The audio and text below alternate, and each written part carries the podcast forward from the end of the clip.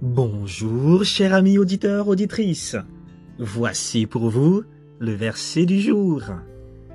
Matthieu, chapitre 5, verset 4. Bienheureux ceux qui mènent deuil, car c'est eux qui seront consolés. C'était le verset du jour sur la RLS One, votre radio. Que Dieu vous bénisse et passez une belle journée en sa présence.